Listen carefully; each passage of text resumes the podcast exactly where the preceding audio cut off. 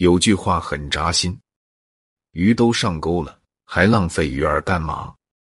考完试了，你还会看书吗？刚开始他那么热情，那么主动，嘘寒问暖，无微不至。为什么越相处，两个人的位置好像越颠倒了呢？冷淡、不珍惜的原因不是得到，本质在于你们的爱情地位发生了改变。爱情里面的高低位就像跷跷板。你高他就低，他高你就低。如果你总是想尽自己最大可能考虑对方的感受，哪怕自己也很累，也会以他的感受为先。如果你总觉得另一半比自己更优秀，自己跟其他人没什么竞争力，想通过委屈自己来弥补两个人之间的落差。如果你总是不敢说出自己真实的需求，生怕说了对方会不高兴。生怕对方会觉得自己矫情，就说明你们的关系已经处于不平等的状态。而想要逆袭不平等关系，低位者就要换一个思维：他想从你这里得到什么，而不是你能为他做什么。今天我就来教大家如何改变卑微讨好的姿态，让你们双方的地位平等，甚至超越他，逆袭到高位。在推进关系中。轻易妥协和被改变的一方，也更容易沦为低位。想要改变这种局面，我们就要降低服从性，打破对方预期。比如，你们俩一起出去玩时，什么事一直都是他在拿主意，那你偶尔就可以提提自己的意见了。特别是当他觉得你会如何回答，你却偏不顺着他的想法，坚持自己的意见，给出充分的理由。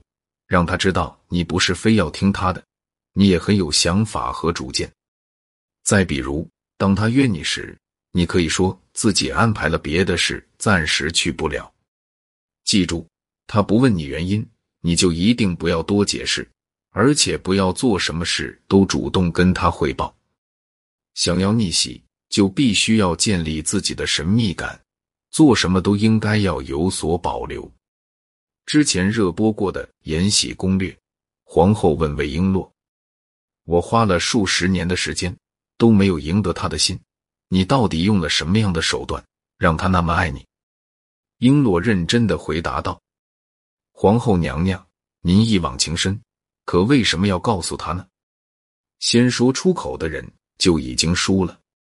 感情中的高位并不代表不够爱对方。”而是因为爱情的赢家更懂得隐藏爱意，打破预期和制造危机感。心理学上有个说法叫归因，也就是你把遇上的问题归在什么原因上，可以解释你身上发生的事。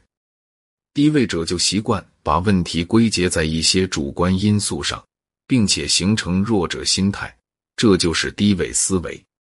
想要从低位逆袭成高位。我们就要改变低位思维，学会客观归因。比如，对方好长时间没回消息，你发了一堆，他回你一句在忙。低位者会主观归因，他对我这么冷淡，肯定是不爱我了。果然，男人得到了就不珍惜，说不定他跟别人正聊得火热。而客观归因是，他最近这个项目真的很忙。我也得好好工作才行。等他忙过这阵子，一定要让他好好补偿我，请我吃大餐。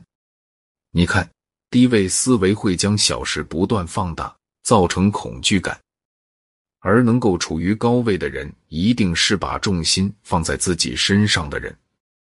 怎样让男人不仅尊重你，还把你放在最优先的位置，在问题面前保护你，无条件支持你呢？想要我手把手辅导你，让你的爱情升温，提升魅力，提升吸引力，请去节目主页里复制我的微信“恋爱成长零零九”，添加我，获得我的分析哦。